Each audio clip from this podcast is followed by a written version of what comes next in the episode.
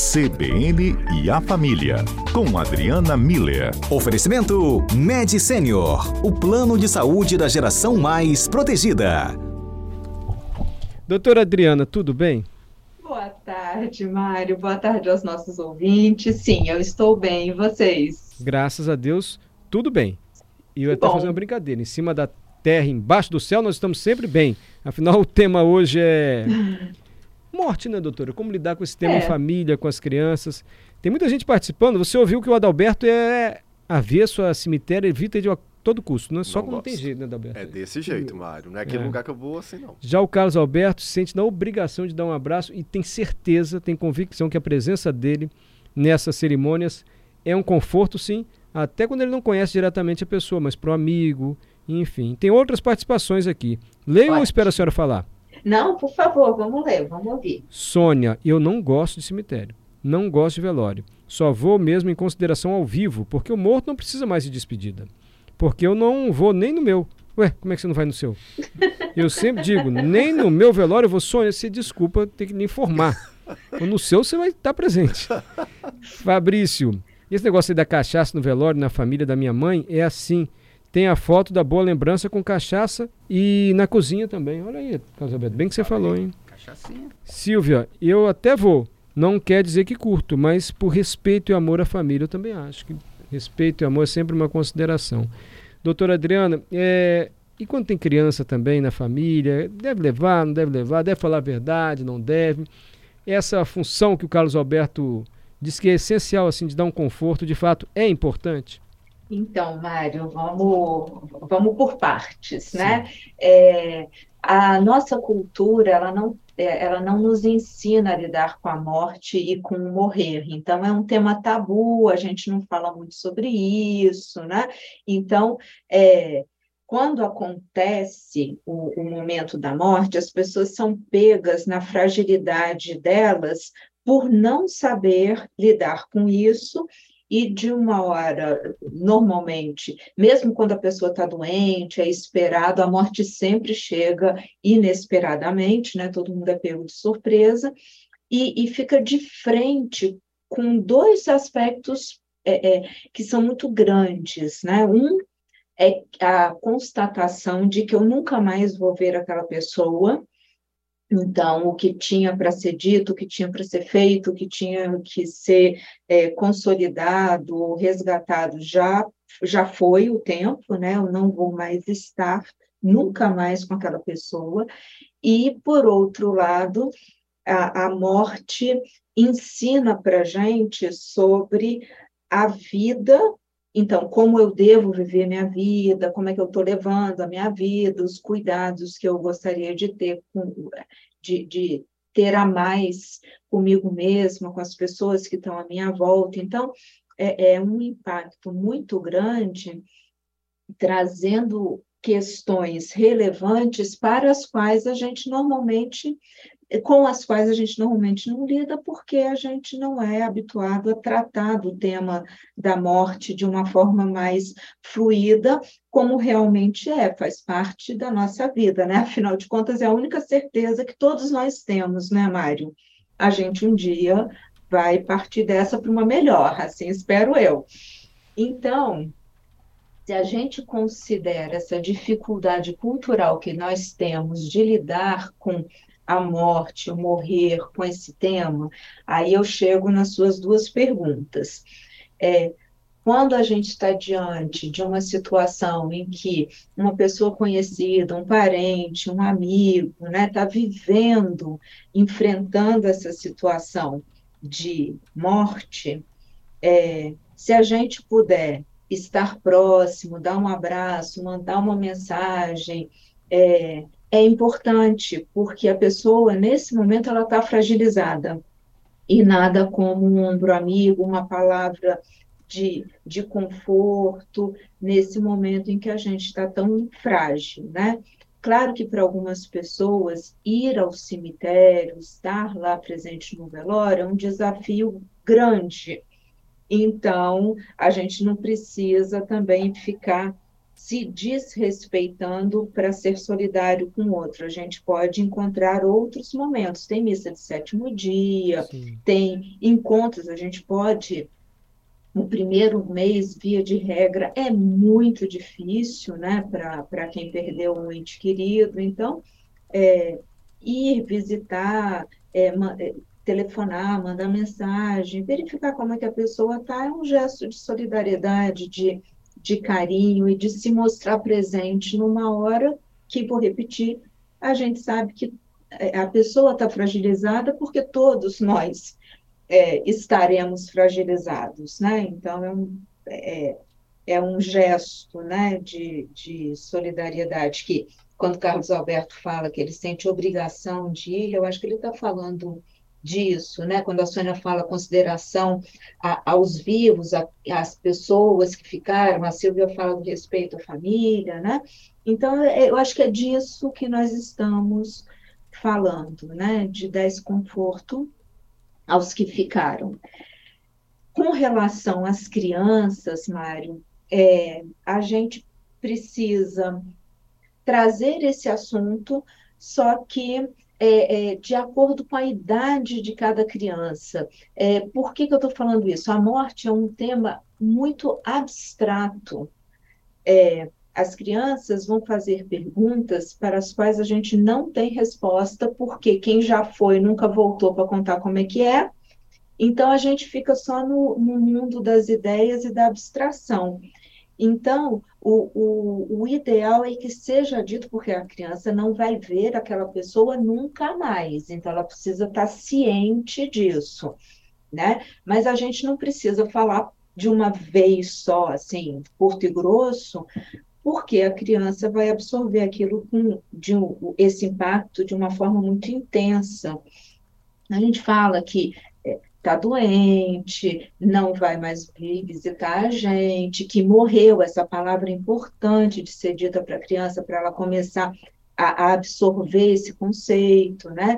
Então, que morreu, que. E aí, de acordo com as crenças religiosas de cada um, a gente pode falar que foi para o céu, está junto com o papai do céu, está junto com a, outros membros da família que também já partiram, né? Enfim, a gente é, é, contextualiza para a criança o que aconteceu. O velório em si, quem já foi sabe que é um momento de muita dor, apesar da cachaça, né, estar presente em algumas situações, é um momento de dor, é um momento de, de as pessoas estão chorando, as pessoas estão, é, de novo, impactadas com a, a, a situação em si, né? Então, é muita emoção para a criança poder é, administrar, entender, raciocinar sobre todo aquele contexto afetivo, e, por outro lado, as pessoas que podem dar apoio a essa criança estão, via de regra, sofrendo. Então, o, o ideal é com crianças pequenas ou é, crianças em geral, né, já começa a mudar com os adolescentes, que começam a ter já um, uma compreensão abstrata, né, do mundo das ideias e tudo. Mas criança, deixa em casa, faz uma oração, assim, o, o, um ritual de despedida pode ser feito sem necessariamente estar no velório, onde talvez elas é, atrapalhem o, o ritual da despedida, né? E não se sintam adequadamente, não possam ser adequadamente consoladas ou terem as suas respostas, as suas dúvidas respondidas, entendeu, Mário? Entendi. É, posso ler mais alguns comentários? Porque chegaram muitos. Opa, opa, vamos lá. Vamos lá, então. Olha só. É, eu li da, da Silvia Giovanni. Eu acho que é saudável conversar sobre morte com as crianças, mas da maneira calma e serena, sem emoções fortes. É, doutora Adriana falou sobre isso agora há pouco. Ismael, boa tarde, CBN. Não gosto de ir em velório ou enterro, só quando é família ou pessoa muito próxima. Fernando, eu já falei com a minha esposa, eu quero uma festa no meu velório. Quero as pessoas bebendo, cantando piadas e lembrando de mim. Fernando também não é assim, porque senão eu volto para puxar o pé dela. É, é o que diz o Fernando. Carlos, ouvindo a entrevista sobre morte e velório, recordei da minha infância. Eu sou de uma cidade de aproximadamente 9 mil habitantes chamada Caputira, em Minas Gerais. E era bem comum o velório, naquela época, ser na casa da própria pessoa que morreu. Era um grande evento social na cidade. É o velório, de fato, em algumas cidades era assim mesmo. Tá vendo, doutor Adriano? O pessoal comentando aqui. Isso. aqui... E, e vê que interessante, Mário, essa, essa ideia do velório ser na casa das pessoas e, e ser algo que é a cidade inteira fica sabendo, né? Passa o carro de som, às vezes o cortejo passa, as pessoas vão para a rua, né? Prestam essa última homenagem. Numa situação dessa, Claro que o que eu falei da, das crianças aí muda completamente de cenário, né? Porque elas estão envolvidas ali, mas vê que interessante, elas podem ir e vir, elas podem ir para a casa do coleguinha, brincar um pouco, é, elas podem ir na casa de uma tia, comer um bolo, alguma coisa e voltar. Então, elas não estão limitadas àquele espaço que aqui na cidade, nas, nas cidades grandes, vamos lá, né? Doutora Adriana, é, me permite só interromper um pouquinho por causa do repórter. É o repórter, claro. Daqui a pouquinho a senhora volta para concluir. Tá. CBN Cotidiano, nesse nosso quadro sobre família, com a terapeuta, família, com a terapeuta familiar Adriana Miller, hoje fala sobre a despedida, a morte, porque ontem foi dia de finados, e a doutora Adriana estava comentando até os comentários dos nossos ouvintes, né? Dizendo como é que a gente deve conversar com as crianças sobre o tema e foi interrompida no repórter CBN. Desculpa, doutora Adriana, mas se a senhora puder voltar e complementar. Imagina, Mário, é o, o tempo né, do, do repórter CBN. É, eu estava falando dessa, desse comentário do Carlos né, sobre a infância, que nas cidades, até hoje, né, nas cidades do interior, acontece né, de ser na casa da pessoa e ter. Aí, nessa situação, as crianças elas acabam participando porque está naquele ambiente, mas é um ambiente conhecido delas, que elas têm a liberdade de estar ou não naquele espaço específico onde o velório está acontecendo, né? É diferente da situação que comumente acontece na, nas grandes cidades, né? Em que o, o os velórios acontecem no cemitério então, levar uma criança para esse espaço significa que lá ela não conhece o espaço em si, não vai conhecer as pessoas que estão lá, não vai ter essa liberdade né, de, de poder se movimentar. A última coisa que qualquer adulto quer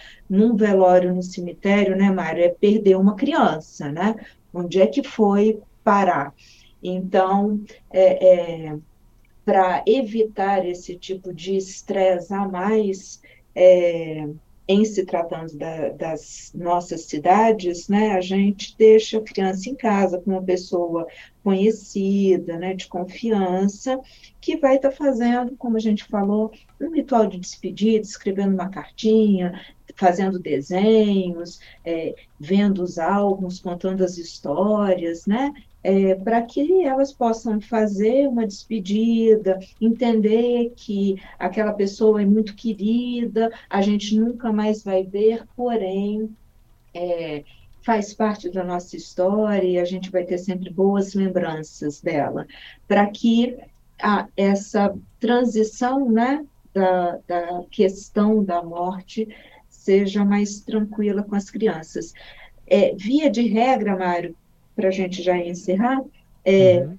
a forma como os adultos transmitem a, a situação da morte para uma criança é o que determina se isso vai virar um trauma que ela vai carregar para sempre, aí vai precisar de ajuda lá na frente, ou se vai ser algo tranquilo que elas próprias assimilem como algo que faz parte da vida. As pessoas nascem, as pessoas morrem e entre um grande momento e outro grande momento a gente vive a nossa vida da melhor forma possível, construindo uma história todos juntos.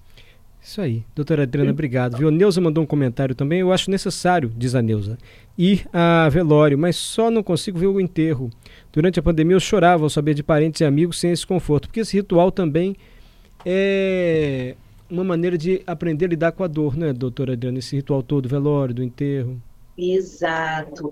É o ritual de despedida, né? E, e de conforto da família. Então, é, é, isso. Não é que a gente vai evitar é, é, de ir, não pensar nisso. Muito pelo contrário, a gente vai para homenagear, né? Como o Fernando falou, né? Para ressaltar esses, essas é, é, os momentos importantes, o, o, o, quão importante aquela pessoa foi na, nas nossas histórias, né?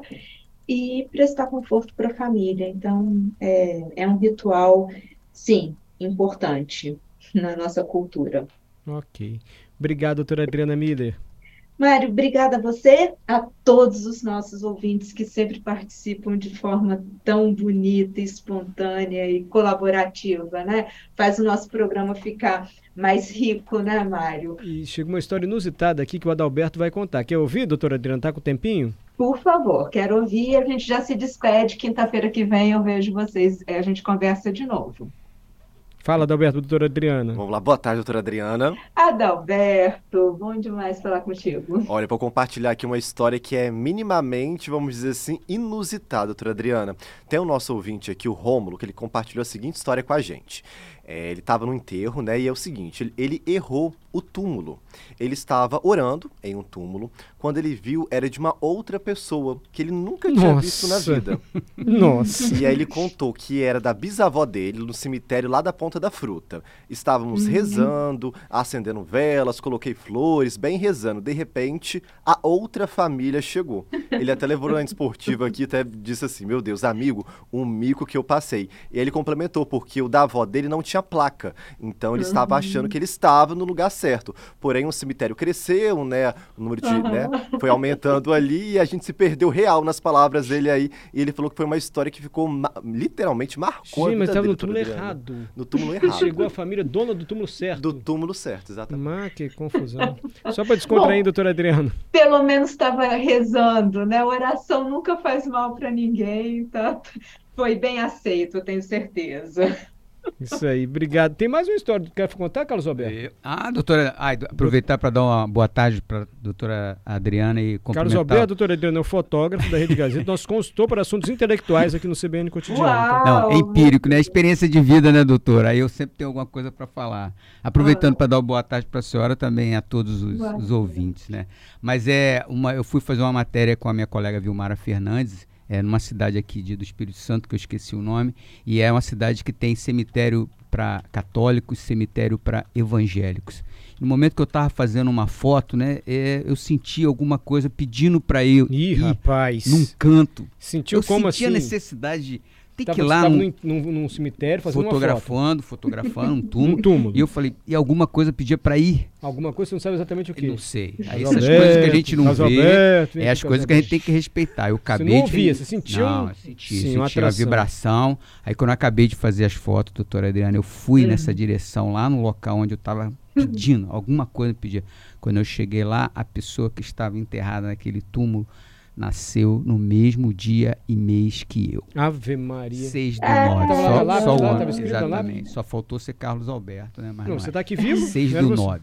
6 do 9. É, são histórias. Entendi. Que fantástico. É, tá são as coincidências que sabe se lá se existem ou não, né, Carlos Alberto? são muitas. Dizem que não existe quem é ateu e viu milagres como eu, né, doutora? Pois é. Como diria Jorge Amado, sabia? Foi Jorge Amado que falou e o ah. Caetano colocou na música. É verdade. É. Doutora Adriana, obrigado, tá? Até a próxima quinta.